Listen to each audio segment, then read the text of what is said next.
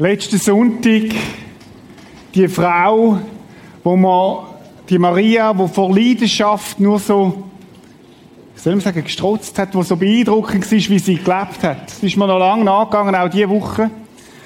Und eigentlich ist mir noch ein weiterer Gedanke gekommen, was sie gemacht hat. Eine Leidenschaft, wo, wo sprichwörtlich ist, wo Jesus sagt, hey, von dieser Frau werden wir reden auch 2000 Jahre später. Und was sie eigentlich gemacht hat, ist, sie hat ihres Nardenöl wo ein Jahreseinkommen ist, aufgebrochen. Und wenn du das aufgebrochen hast, dann heißt das, du kannst es nur ganz ausleeren oder gar nicht. Das ist eigentlich das, was sie gemacht hat. Sie hat das aufgebrochen. Und wenn wir Jesus nachfolgen, dann ist es eigentlich genau gleich. Es gibt entweder, wir folgen ihm ganz nach oder gar nicht. Es gibt eigentlich nicht etwas zwischendurch. Das ist ein weiterer Aspekt von dieser Leidenschaft, die die Frau hat, von dieser Geschichte, was sie uns lehren will. Und wir sind beeindruckt gewesen, vielleicht geht es dir so wie mir letzten Sonntag auch. Wow, was hat die Frau für eine Leidenschaft gehabt? Wenn du nicht da gewesen bist letzten Sonntag, schau dir doch noch den Podcast an. Und man könnte meinen, das kannst du ja nicht mehr toppen. Das ist ja das, was was eigentlich das Größte ist, was ein Mensch je machen kann. Leidenschaft heute, wo bis zum Letzten geht. Jesus selber sagt in Johannes 15, 13 folgendes. Niemand liebt mehr als einer, der sein Leben für die Freunde hingibt. Jesus sagt, es gibt das größte Maß von Liebe, was es überhaupt gibt, ist das, dass einer sein Leben hingibt für einen anderen. Dass einer stirbt, damit ein anderer leben kann.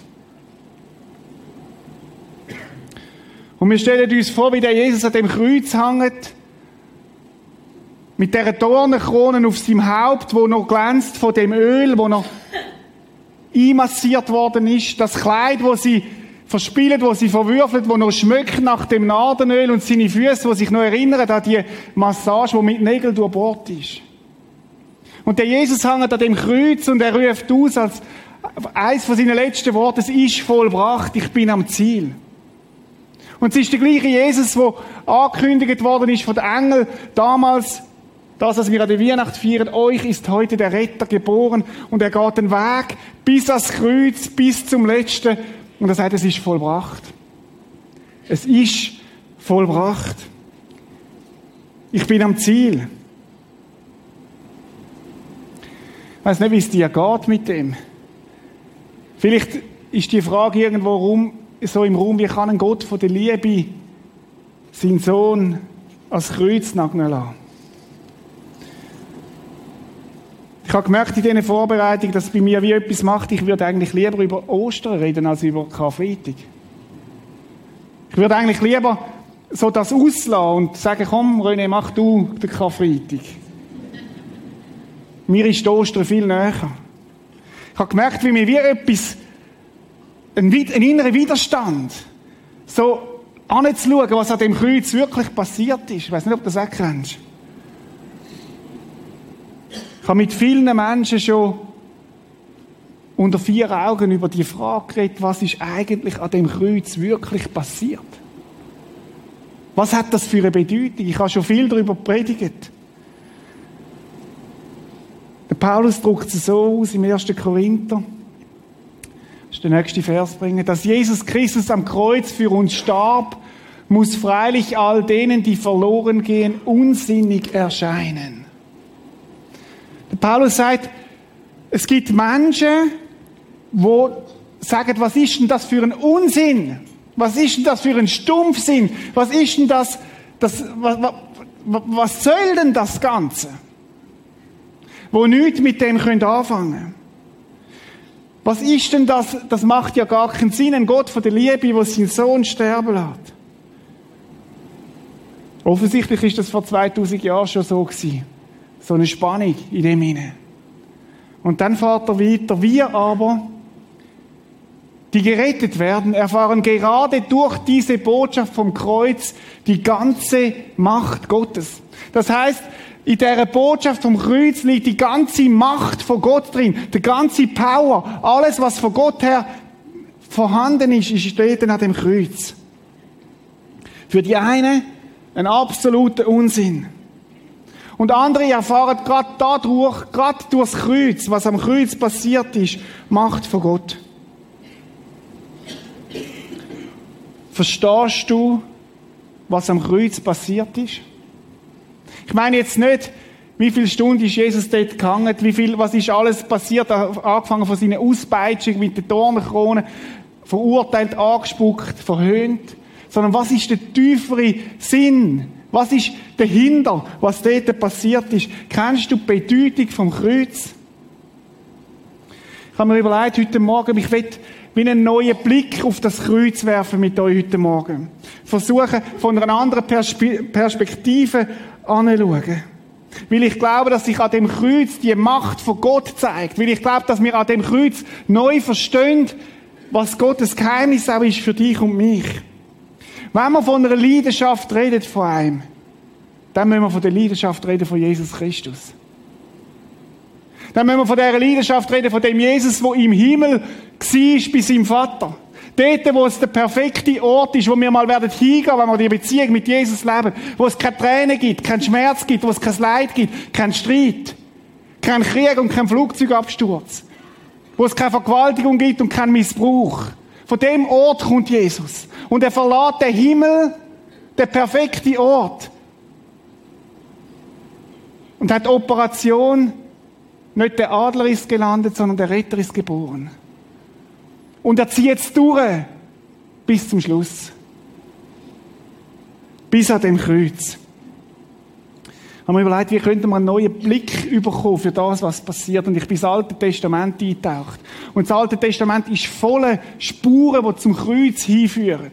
Voller, voller Geschichten, die nichts anderes zum Ziel haben, so glaube ich zumindest, wenn wir, sie, wenn wir es heute lesen, als aufzuzeigen, was mit dem Jesus ist. Es sind wie Wegweiser, die sagen, hey, schau, da ist eine Geschichte im Alten Testament, sie weist auf Jesus hin. Und da ist eine Geschichte und da ist eine Geschichte. Spuren zum Kreuz.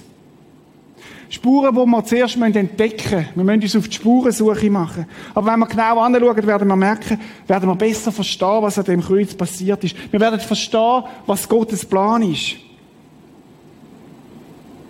Ich bin die Tage länger vor einem Kruzifix stehen geblieben. Oberhalb von Rappi, Vorberg oben hat. Wo Jesus hängt. Und ich habe versucht, mir vorzustellen, was es heißt, dass Jesus da hängt und anzuschauen. Und es hat mich tief neu bewegt, was an dem Kreuz passiert. Und ich merke, eigentlich schaue ich lieber das Kreuz an, wo, wo kein Jesus mehr hängt. Aber ich glaube, wir müssen es heute Morgen aushalten, um zu verstehen, was an dem Kreuz passiert ist. Ich möchte heute Morgen in eine Geschichte hineinschauen im Alten Testament, wo 1437 Jahre bevor das passiert ist, was am Kreuz passiert ist, passiert ist. Und wir möchten aufgrund von dieser Geschichte, sie wird uns helfen zu verstehen, was wirklich passiert ist an dem Kreuz. Das Volk Israel in der Wüste. Gott hat sie aus der Sklaverei rausgeführt, aus dem Verfolgtsein, aus dem Unterdrücktsein. Unter der Leitung von Mose sind sie losgezogen. Zwei Millionen Menschen in der Wüste Zugegeben ist nicht unbedingt ein guter Ort für zwei Millionen Menschen, aber Gott hat sie versorgt dort. Gott hat sie täglich versorgt mit dem Manna, hat sie täglich versorgt mit frischem Wasser. Und das in dieser Wüste. Er hat ihnen Wasser aus dem Felsen gegeben und jeden Morgen das Manna. Und dann heißt es im 4. Mose 21,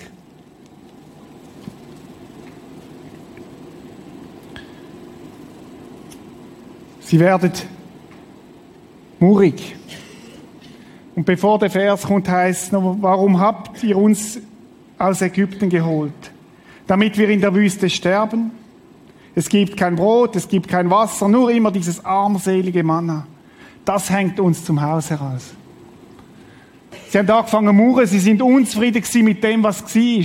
Sie haben, anstatt auf all die Segens, Sachen, wo Gott dem Volk geht, haben sie auf das angefangen zu schauen, was sie nicht haben haben wir schon mal im Paradies. Anstatt auf das zu schauen, was Gott ihnen alles gibt, haben sie angefangen, auf das zu schauen, was sie nicht haben. Sie haben vergessen, wie gut er sie versorgt. Statt dankbar zu sein, haben sie angefangen zu murren. Statt weiterhin Gott zu vertrauen, sind sie misstrauisch geworden. Sie haben protestiert, sie haben aufbegehrt. Sie haben Gott angefangen, Ratschläge zu geben. Warum hast du uns aus Ägypten geführt? Hättest du uns doch gescheiter in dieser Sklaverei lassen. Und Gott hat es nicht mehr ertragen. Gott hat es nicht ertragen, dass sie seine Liebe nicht angenommen haben, dass sie ihn, seine Güte nicht gesehen haben. Und Schlangen sind in das Lager gekommen. Und die Schlangen haben bissen, zugepackt. Und Menschen sind so verschrocken, weil sie gar nicht mit dem gerechnet haben, weil sie Gott vielleicht nur gesehen haben als ein Gott von der Liebe, aber nicht auch ein Gott von der Gerechtigkeit. Weil sie das, was sie da haben, nicht gesehen haben, was es wirklich ist. Und dann in dem 4. Mose 21, und der Herr antwortete ihm, in die ganze Not in die ganze, ganz erschreckt sie von dem heiligen Gott auch. In das sich abwenden von Gott, hat Gott schon wieder einen Plan parat.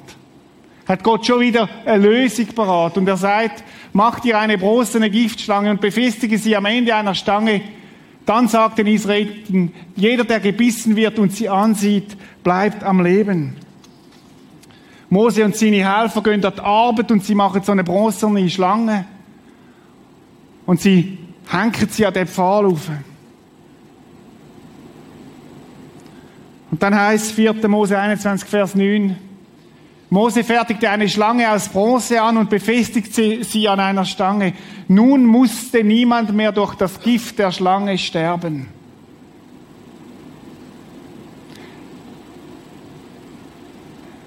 Vielleicht müssen wir noch einen Moment bei dem Biss von der Schlange stehen bleiben. Die Schlange steht fürs Böse, die Schlange steht für Verführung, die Schlange steht für das, sich abwenden von Gott. Und ich glaube, wir alle sind immer wieder auch mal gebissen worden von dieser Schlange und werden es bis heute. Und Gott schafft einen Ausweg. Nun musste niemand mehr durch das Gift der Schlangen sterben. Wer gebissen wurde, brachte nur auf die bronzene Schlange zu sehen und war gerettet. Interessanterweise hat Gott die Schlange nicht weggenommen. Aber er hat eine Lösung gegeben in die Situation hinein. Wer aufgeschaut hat, der hat Rettung erfahren. Ich bin überzeugt, dass der Mose in dem Camp umgerannt ist mit seinen Helfern und gesagt hat, hey, schaut an, schaut an an den Ort, wo eure Rettung ist. Und ich bin überzeugt, dass ganz viele gesagt haben, was ist denn das für ein Stumpfsinn? Hey, ich bin von einer Schlange gebissen. Hey, das ist tödlich. Was macht denn das für einen Sinn? Dort raufschauen, das macht überhaupt keinen Sinn. Und da muss ich gesagt, doch, es macht Sinn, weil es Gott gesagt hat. Gott tötet die Schlange nicht, sondern gibt dem Menschen die Möglichkeit, geheilt zu werden. 1437 Jahre später ist Jesus mit dem Nikodemus zusammen. Und der Nikodemus, der alles gewusst hat, Top-Schriftgelehrte, kommt zu Jesus und sagt, ich verstehe das gar nicht, wie soll das gehen? Und dann sagt Jesus, nimmt er Bezug auf die Geschichte Johannes 3, wo er sagt, du weißt doch, wie Mose in der Wüste eine Schlange aus Broste an einem Pfahl aufrichtete. Ja, ja, sagt der Nikodemus, das kenne ich, die Geschichte, da habe ich schon gelehrt drüber. Damit jeder, der sie ansah, am Leben blieb. Und Jesus setzt dort an, wo es der Nikodemus kennt hat. Und dann geht er weiter und sagt, genau so, genau so muss auch der Menschensohn erhöht werden. Es geht weiter. Jeder, der ihm vertraut, wird das ewige Leben haben. Ewiges Leben kommst du nicht über durch Gehorsam, sondern durch Glauben. Ewiges Leben kommst du nicht über durch deine Leistung, sondern für durch das, was Jesus da hat. Genau so sollen wir es tun. Kreuz ist eine Einladung an dich und mich. Und die Frage ist, wohin schaue ich? Wohin schaue ich, wenn ich von diesen Schlangen gebissen worden bin? Wenn ich, ist ja ein Bild, wenn ich am Bösen auf der Leim gekrochen bin. Was gibt's denn da gesehen an dem Kreuz? Um das zu begreifen, müssen wir nochmal kurz über den Zorn von Gott nachdenken. In der Schlange zeigt sich die Strafe von Gott für sein Volk. In der Schlange zeigt sich der Fluch von Gott, wo da war. Und manchmal machen wir das Kreuz klein, weil wir denken, Gott ist gestorben für einen Parksünder. Weißt du, für was das Gott alles gestorben ist? Für alle Ungerechtigkeit, die auf dieser Welt passiert ist. Für jede Vergewaltigung. Für, jede, für jeden Hass. Für jeden böse Gedanken. Für alles, was Menschen je da haben. Und Gott ist nicht nur ein Gott von der Liebe, er ist auch ein Gott von der Gerechtigkeit und ein Gott von der Wahrheit. Gott ist ein Gott, wo auch zornig sein kann. Und zornig kann er sein auf alle Schuld, weil das sich nicht vertreibt mit Gott. Gott ist heilig, Gott ist fehlerlos und Schuld, das geht nicht zusammen. Und die Bibel redet davon, dass ein Fluch auf Jesus ist. Ja, Sünde hat Konsequenzen. Schreckliche Konsequenzen. Sünde ist nicht einfach so, dass Gott so sagt, ja, ich drücke jetzt das Auge zu, das ist doch gleich. Sondern Sünde hat so viele Konsequenzen, dass sie sogar den Tod einfordert. Und dann richtet der Mose die Schlangen auf, das Zeichen für den Fluch, hängt das Holz auf. So als möchte er sagen, schaut, euer Fluch hängt an dem Holz. Das ist der Fluch, wo dort hängt. Und genau das ist, wenn wir auf Jesus schauen. Jesus am Kreuz ist Gottes Fluch. Was? Doch, es steht so geschrieben, im Galater 3,13 heißt folgendes. Kannst du den nächsten Vers bringen? Von diesem Fluch des Gesetzes hat uns Christus erlöst. Als er am Kreuz starb, hat er diesen Fluch auf sich genommen.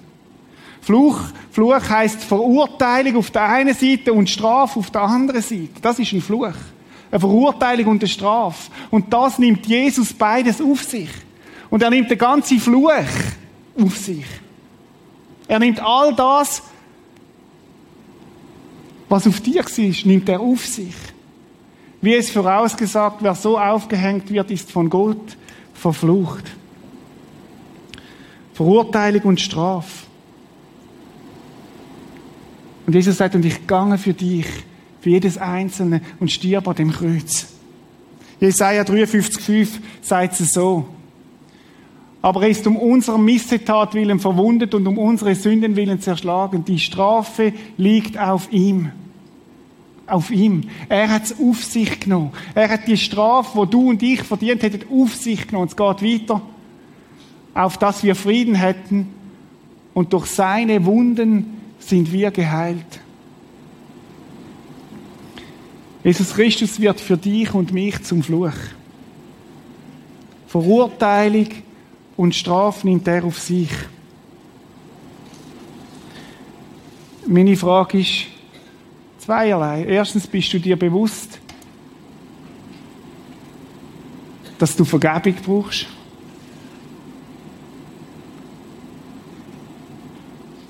dass du in Gottes Augen Konsequenz von deiner Sünde der Tod ist. Weil Gott gerecht ist. Weil Gott wahr ist. Und dass Gott sagt, und ich habe einen Ausweg parat, wo zwar brutal wird sein, aber ich, ich habe einen Ausweg parat, ich gehe ans Kreuz für dich, damit du kannst leben. Ich nehme den Fluch, die Verurteilung und die Strafe auf mich.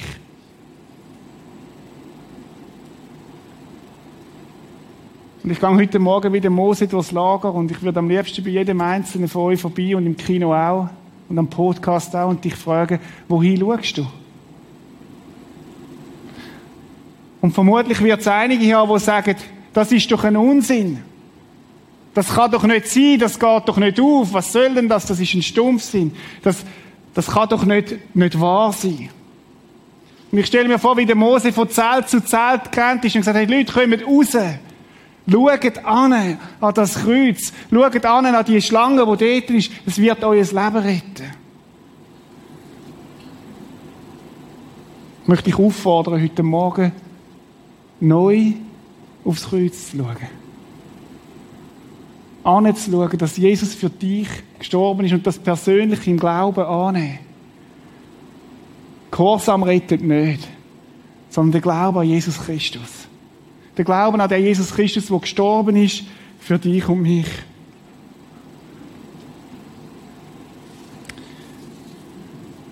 Dass Jesus starb, kannst du den nächsten Vers bringen, für uns starb, muss freilich all denen, die verloren gehen, unsinnig erscheinen.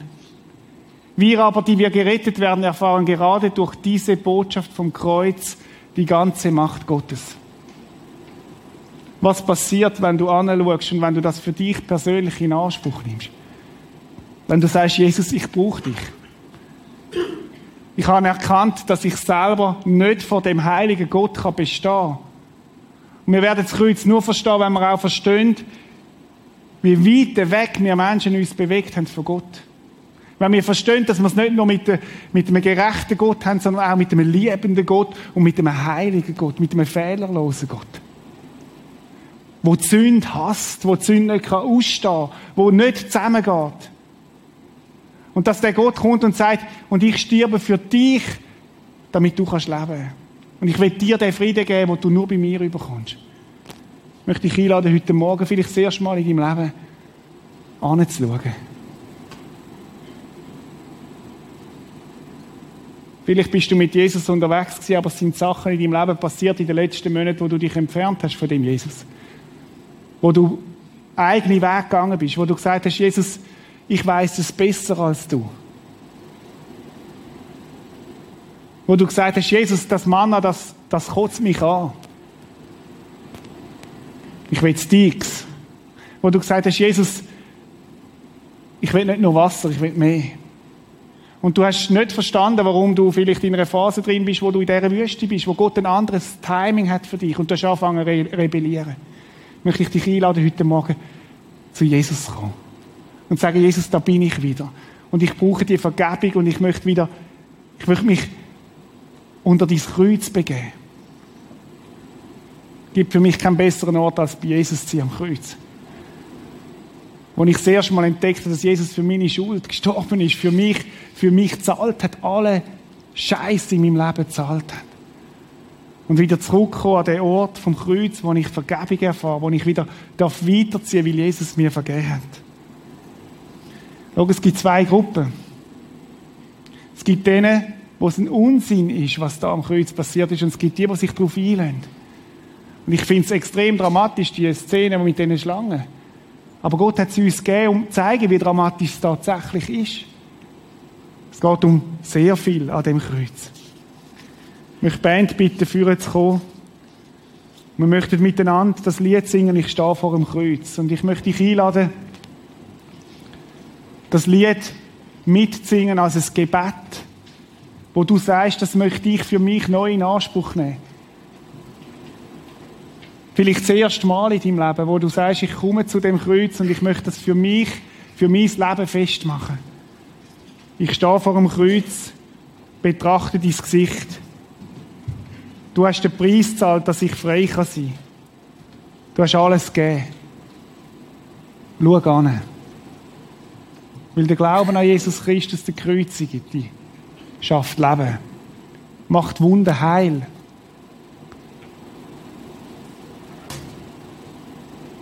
Brauchst du Jesus? Jesus hilft uns in dem Ganzen sehr. Er hat nämlich für uns das Abendmahl gegeben, wo er gesagt hat, ich gebe euch das als eine Erinnerung an das, was am Kreuz passiert ist. Etwas Handfestes in die Hand, wo ihr könnt eine Handlung machen könnt, wo ihr könnt fühlen wo ihr könnt, könnt schmecken wo ihr könnt, könnt spüren Und Jesus sagt, in der Nacht, in der unser Herr Jesus verraten wurde, sagte Paulus, nahm er das Brot, dankte Gott dafür, brach es und sprach, das ist mein Leib, der für euch hingegeben wird. So oft ihr dieses Brot esst, denkt an mich und an das, was ich für euch getan habe. Nach dem Essen nahm er den Kelch und sprach, dieser Kelch ist der neue Bund zwischen Gott und euch. Es ist ein neuer Bund, ein neuer, ein neuer Vertrag, der durch mein Blut besiegelt wird. So oft ihr aus diesem Kelch trinkt, denkt an mich und an das, was ich für euch getan habe. Denn jedes Mal, wenn ihr dieses Brot esst und aus diesem Kelch trinkt, verkündigt ihr, was der Herr durch seinen Tod für uns getan hat, bis er kommt. Wer aber gedankenlos und leichtfertig von diesem Brot isst und aus dem Kelch des Herrn trinkt, der wird schuldig am Leib und am Blut unseres Herrn. Darum soll sich jeder prüfen, ehe er von dem Brot isst und aus dem Kelch trinkt. Du kannst heute Morgen das Brot und den Saft von der Traube ganz bewusst nehmen. Als sagen, Jesus, so wie ich das nehme, so nehme ich dich auf und so, so, so erneuere ich den Bund auch mit dir, dass du für mich gestorben bist. Vielleicht das erste Mal. Vielleicht hast du es schon ein paar Mal genug gedankenlos und sagst, heute Morgen möchte ich das nehmen als den Vertrag, den ich mit Jesus mache. Jesus, ich glaube an dich. Und darum nehme ich das und nehme das für mich persönlich, weil es Jesus persönlich meint. Jesus hat nie Massen im Blick gehabt, sondern immer der Einzelne. Jesus meint dich heute Morgen. Und er will dir dienen, nicht du ihm. Er will dir dienen. Er hat nicht nur ein Narbenöl ausgossen, sondern er hat sein Leben ausgossen für dich. Damit du und ich können leben. Und ich möchte beten. Und Vater im Himmel, danke vielmal, dass du deinen Sohn Jesus Christus auf die Erde gegeben hast, Jesus. Und Jesus, danke, dass du gestorben bist für meine Schuld. Danke, dass du dir, dass du das alles auf dich genommen hast, dass du schon einen Plan B parat gehabt hast, Jesus. Und ich danke dir so von ganzem Herzen, dass du gegangen bist bis zum Schluss, bis, bis zu dem, es ist vollbracht. Und Jesus, wenn heute Morgen Menschen da sind, wo das neu ist und das erste Mal da ist, dann, dann danke ich dir, dass sie heute Morgen die Gelegenheit können nutzen und sagen, ja, ich habe es verstanden. Danke für dieses Brot und den Wein, wo uns erinnert an das, was du da hast, Jesus. Danke, dass deine Vergebung neu gilt, auch heute wieder. Dass niemand muss gehen, wie er gekommen ist. Dass wir mit dem Frieden dürfen gehen, wo du uns gibst, Herr. Amen.